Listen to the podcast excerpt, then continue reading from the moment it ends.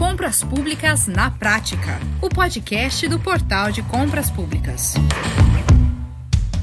Chegamos! Começa agora mais um Compras Públicas na Prática. Chegou então a hora de nós discutirmos mais alguns importantes aspectos do universo das compras governamentais. Eu sou Max Gonçalves e o nosso papo hoje é sobre o que é e como funciona o Portal Nacional de Contratações Públicas, o conhecido PNCP, cuja criação foi oficializada no último dia 9 de agosto pelo governo federal em atendimento a uma exigência da nova Lei de Licitações, a Lei 14.130 33 de 2021. E quem vai nos trazer então todos os detalhes sobre o PNCP é a advogada e consultora em licitações e contratos, presidente do Instituto Nacional da Contratação Pública, doutora Gabriela Pércio. Também conectado conosco, o CEO do Portal de Compras Públicas, Leonardo Ladeira.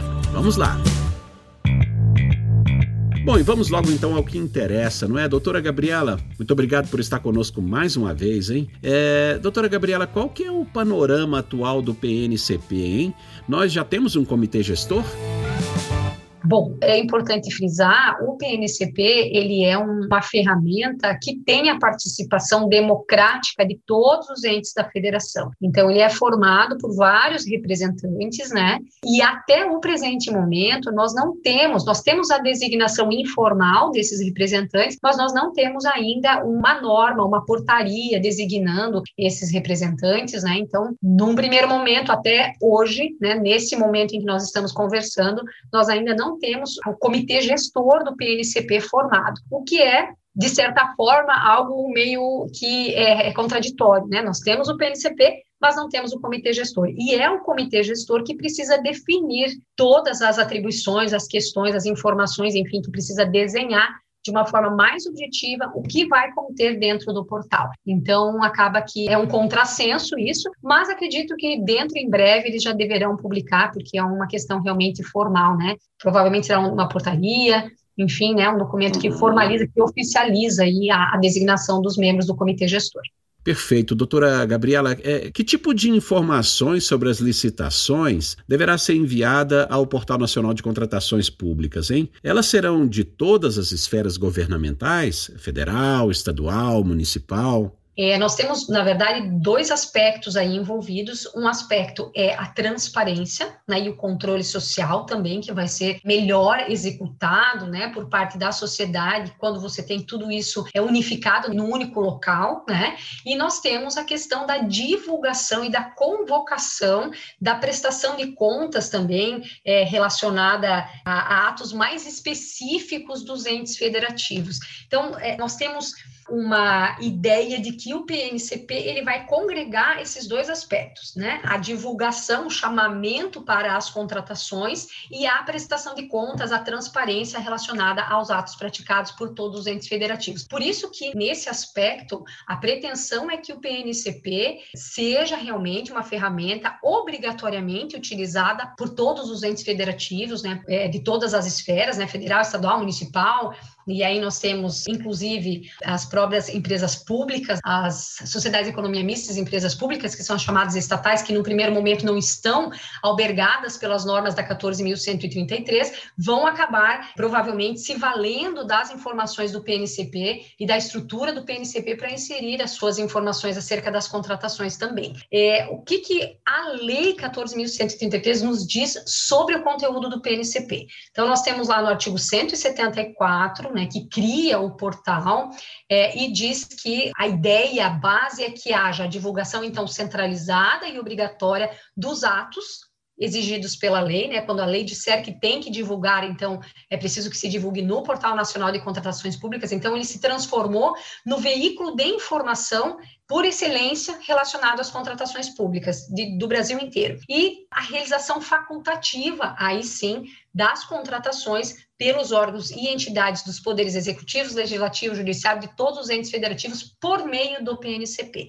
Então, é facultativo que se realize as licitações por meio do PNCP, podendo-se adotar ferramentas privadas, né, que estejam é, alinhadas, né, com as, as diretrizes da 14.133 e é, é, certamente também é, acabem é, se, sendo integradas ao portal para os fins de alimentação das informações, para facilitar também, né, mas é apenas uma faculdade da administração optar por licitar via PNCP. O que, que vai conter no PNCP segundo a lei? Os planos de contratações anuais, os catálogos eletrônicos de padronização de bens e serviços, os editais né, de credenciamento, pré-qualificação, avisos de contratação direta, editais de licitação, todos os anexos, né, projetos, minutas, enfim, relacionados às licitações, as atas de registro de preços, os contratos e os seus termos aditivos e ainda as notas fiscais eletrônicas, né, referentes aos contratos, quando for o caso. Isso é o que também a Lei 14.133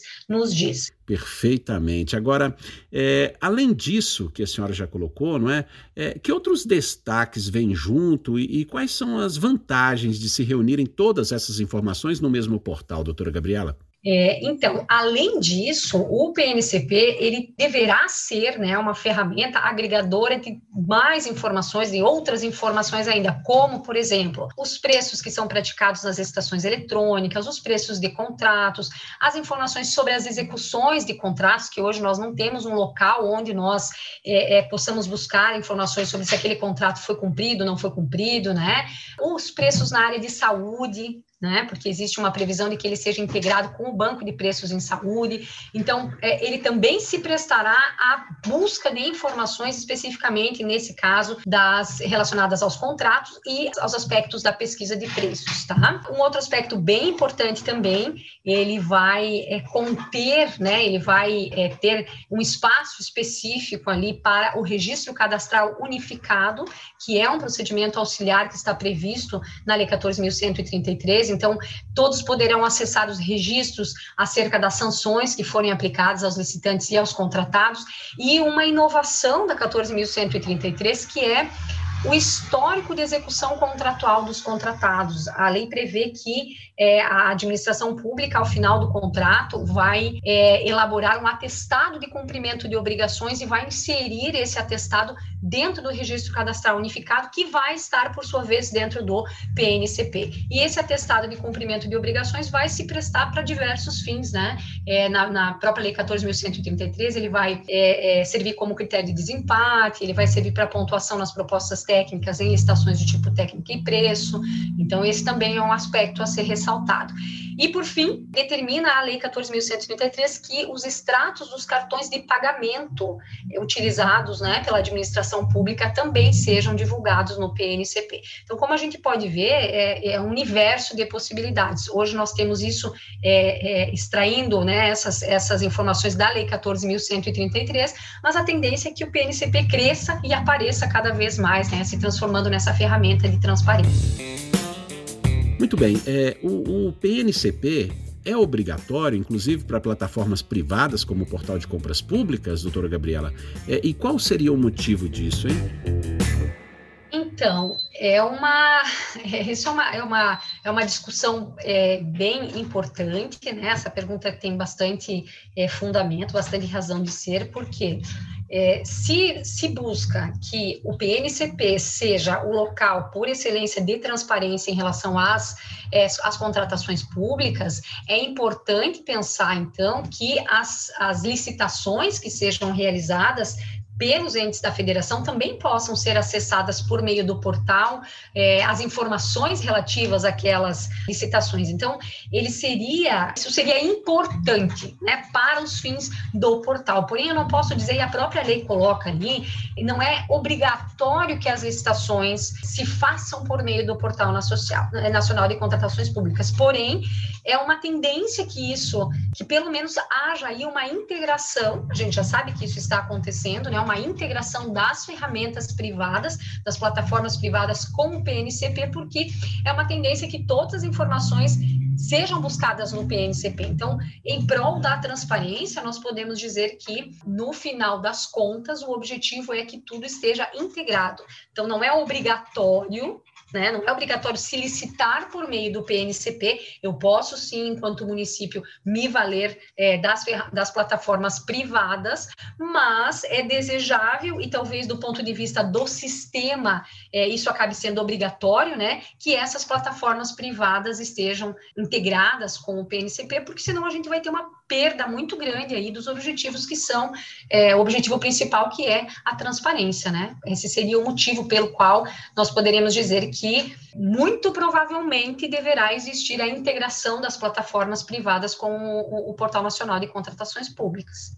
Ótimo. É, o, os municípios, né, com até 20 mil habitantes, terão aí um prazo de, de seis anos para se adaptarem e integrarem ao PNCP, não é? Como eles são maioria, né, quase 70% dos 5.570 municípios brasileiros, é, isso afeta a amplitude das informações ali disponibilizadas? Então, é, objetivamente falando, é, se nós pensarmos em termos de é, alcance né, do PNCP, realmente o alcance total dele, seus objetivos serão integralmente atingidos sob esse enfoque quando estiver todo mundo usando o PNCP. Então, realmente, nesse primeiro momento, né, quem não estiver adaptado para usar e para se integrar ao PNCP, não terá como levar ali as suas informações ao PNCP, vai haver um prejuízo, sim, das informações, dos objetivos do PNCP, mas isso tudo, como a gente pode perceber pela própria, pelo próprio prazo que a lei dá, isso tudo já era esperado. Né? A gente não pode esperar que é, esses municípios, os pequenos municípios, já tenham uma estrutura de tecnologia, muitos deles nem pregão eletrônico fazem ainda, né? Então é preciso que é, gradualmente essas contratações se transformem em contratações eletrônicas, né? E gradualmente existem, então, por parte desses pequenos municípios, condições, é, né? A possibilidade de se valer da tecnologia da informação para é, usar também o PNCP. Há quem diga que, é, né, ceticamente, isso talvez não seja possível, né, que nós tenhamos algumas realidades municipais que jamais vão conseguir, né, é, entrar nesse ambiente totalmente integrado do PNCP por falta de tecnologia realmente. Ok, é, doutora Gabriela, é, por fim, não é? Um, um dos grandes benefícios anunciados para esse portal nacional é a transparência. Não é isso? A, a ferramenta é acessível para consultas e pesquisas a qualquer cidadão ou fornecedor, é, não exigindo nenhum tipo de cadastro, senha. Então eu pergunto como, como utilizar bem essa vantagem e, e em que situações, hein, doutora Gabriela? Então, eu penso que o primeiro ponto aí é que nós temos que evitar questionar nesse enfoque especificamente se o PNCP pode ser imposto a estados e municípios, por exemplo. Né? A gente tem visto crescer essa, essa discussão de que fere a autonomia federativa, etc. e tal. Né? Eu vejo que essa discussão não é uma discussão que seja uh, boa, né? Eu não é uma discussão que seja boa. Não vejo que haja, é, de uma maneira geral, afronta ao princípio é, federativo. Apenas um aspecto é, eu, eu me deixa desconfortável, que é a imposição das publicações é, das suas é, é, convocações, né, a, que os seus editais sejam obrigatoriamente publicados no PNCP em detrimento do seu sítio, em detrimento de outra via, mas é, isso pode ser superado é, até mesmo em função, nesse caso em especial, do benefício maior, né, não acho que seja algo que possa é, prejudicar de fato a autonomia federativa a ponto de trazer um prejuízo para estados e municípios. Né? A gente questiona a interferência da federação, da União, eventualmente, poderia questionar se houvesse um prejuízo efetivo. Ao contrário, isso, isso está vindo em favor da ampliação da disputa, em favor da transparência. Então, por mais que se possa questionar, de fato, né, é possível questionar objetivamente que há aí uma, um problema de, de, de, de afronta autonomia, é, eu, eu vejo que a discussão neste particular, ela não é, não é boa por conta das perdas que nós teríamos com essa ferramenta que é o PNCP. Então, o primeiro ponto para se utilizar bem é que realmente estados e municípios adiram né, ao PNCP, não questionem o PNCP, usem, vejam o PNCP como uma facilidade ao invés de algo que possa dificultar a sua vida ou prejudicar os seus objetivos. E, num segundo momento, a, o PNCP, aos poucos, ele deverá se transformar em uma ferramenta de democracia, né? no sentido de que o próprio controle social vai estar na mão do cidadão. Hoje a gente tem uma dificuldade muito grande é, em saber o que está acontecendo nas contratações públicas, né? Isso é, é notório, é difícil você é, entrar em um, um determinado é, site e encontrar, até mesmo nos, nos, próprios sítios oficiais da organização, todas as informações que deveriam constar. Então, nós temos um, um, local hoje que vai concentrar essas informações e que vai permitir que a pessoa entre e resolva é, é entender melhor o que, que é, é, é, está acontecendo no Brasil, né? Como os recursos públicos estão sendo utilizados, enfim. Isso é transparência, isso é democracia, isso é cidadania. O que, que não pode acontecer? Qual é a nossa preocupação? Que as informações não sejam colocadas de forma é, simples, de forma fácil. Embora não tenha senha, não tenha cadastro, existem várias formas de você dificultar esse acesso. Então, a construção desse, desse acesso ao PNCP, ela tem que ser efetivamente pensando no cidadão desde aquele que não tem informação ou formação nenhuma, né? A pessoa, qualquer pessoa tem que poder entrar e acessar essas informações e não pensando em alguém que já tem um conhecimento de informática, que mexe com sistemas, que está acostumado a acessar os sites do governo federal. Você mais, mais objetiva para a gente encerrar. É, a própria linguagem né, que os sites é, da administração pública federal às vezes usa, ela pode se tornar incompreensível com o uso de, de muitas é, abreviaturas, né, muitas muitas expressões é, que não são de uso corrente. Então, a, a ideia de você utilizar uma linguagem simples, uma linguagem clara nessa nessa estrutura do PNCP é fundamental para que ele alcance os seus objetivos de transparência de verdade. Ótimo, ótimo, doutora Gabriela. Leonardo, olha, é, eu queria também saber de você o seguinte: qual é a posição hein, do portal de compras públicas em relação ao PNCP? E o que, que isso muda, Leonardo? É, nas atividades da plataforma, hein? O portal já, tá se, já está preparado, está tomando providências para se adaptar às novas regras. O que, que você nos conta, hein? Max, é, nós vemos o PNCP com muito otimismo e muita empolgação. É muito bacana a gente ver nascer uma plataforma nacional que vai apresentar os resultados e não só as oportunidades, como os resultados e os contratos de todos os entes públicos brasileiros que estão fazendo licitação. Então, é, a gente vai finalmente, depois de, sei lá eu, a, a lei do pregão eletrônico já estava caminhando para 20 anos antes de, de chegar a 14133. A gente vai finalmente ter um cenário onde o cidadão brasileiro vai conseguir enxergar num lugar só tudo o que acontece nesse assunto. Então, a gente vê com muito bons olhos essa chegada e sabe da importância que o portal de compras públicas tem exatamente nesse, nesse papel de integrador entre o ente público municipal, que é o nosso principal usuário, e o Portal Nacional de Contratações Públicas. O portal já está completamente integrado com o PNCP aquilo que está disponível de informação hoje na versão atual já é suportado no PNCP e o portal de compras públicas tem, inclusive, já alguns processos publicados no PNCP de processos que estão acontecendo aqui no portal de compras públicas. E o nosso trabalho vai mudar bastante, sabe por quê, Max? O portal de compras públicas, até outro dia, ele estava preocupado com apenas a fase pública externa do processo licitatório, da publicação do edital até sua homologação. Com o PNCP, vem também a necessidade de poder apresentar contratos,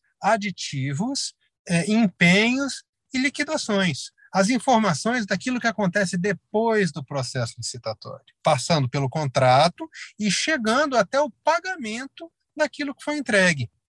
Resultado: o portal de compras públicas está ampliando seus serviços. Então, nós fechamos recentemente um convênio com a Prefeitura de São Paulo, exatamente para a construção das ferramentas, usando as necessidades de São Paulo, que é só a maior cidade da, da, do hemisfério sul do Brasil, é, o desenvolvimento da plataforma de contratação eletrônica. Então, nós vamos ter a confecção do contrato, sua assinatura, a produção de seus eventuais aditivos e anexos, o controle de seus pedidos, ordens de empenho, entrega e liquidação. Isso vai permitir que o portal de compras públicas acompanhe todo o ciclo da publicação do edital até o pagamento do fornecedor no final do processo. E isso, como sempre, de forma gratuita para o ente comprador e simplificando em muito a obrigação que o ente comprador tem de, de fazer esse serviço junto ao PNCP. Porque a obrigação não é do portal, não, é do portal de compras públicas, a obrigação é do ente comprador. Utilizando o portal de compras públicas, a gente resolve essa dor de cabeça adicional que o ente público teria de buscar por si próprio um caminho para poder alimentar o Portal Nacional de Contratações Públicas, o PNCP. Maravilha! E, e, Leonardo, bom, por tudo que nós ouvimos aqui nesse episódio, a avaliação sobre o PNCP, então, é altamente positiva, não é? Super positiva, e nós entendemos que o Portal de Compras Públicas vai ser o maior parceiro nacional do PNCP exatamente pela enorme abrangência que nós temos junto a entes compradores municipais. A gente vai facilitar muito a vida, tanto do ente comprador municipal, quanto do próprio portal. Porque em vez de se integrar com dos 2 mil municípios que vão ter que apresentar individualmente seus dados para o portal, o portal de compras públicas serve como esse elo entre o ente comprador e o portal. Facilita a vida do ente comprador, do Portal Nacional de Contratações Públicas, o do PNCP, e o do cidadão, que vai ter mais rápido mais processos licitatórios já disponíveis para consulta e para conhecimento dentro do portal. Isso, ou seja, boas notícias. E isso é tudo que a gente gosta de trazer por aqui, não é? Muito bem, doutora Gabriela Pércio, advogada, presidente do Instituto Nacional da Contratação Pública, Leonardo Ladeira, CEO do Portal de Compras Públicas. Olha, muitíssimo obrigado por mais essa excelente conversa aqui no Compras Públicas na Prática. Eu que agradeço a oportunidade, tá? Um abraço, tchau, tchau. Tchau, tchau. Prazer enorme estar com vocês aqui, Max. Até a próxima. Pois é, e você que nos acompanha, muitíssimo obrigado também pela sua parceria. Olha, se ficou alguma dúvida, faça contato. Nós teremos o maior prazer em te atender. O nosso telefone é 3003 5455. 3003 5455. Bom, eu fico por aqui. Um grande abraço e até a próxima. Você ouviu Compras Públicas na Prática, o podcast do Portal de Compras Públicas.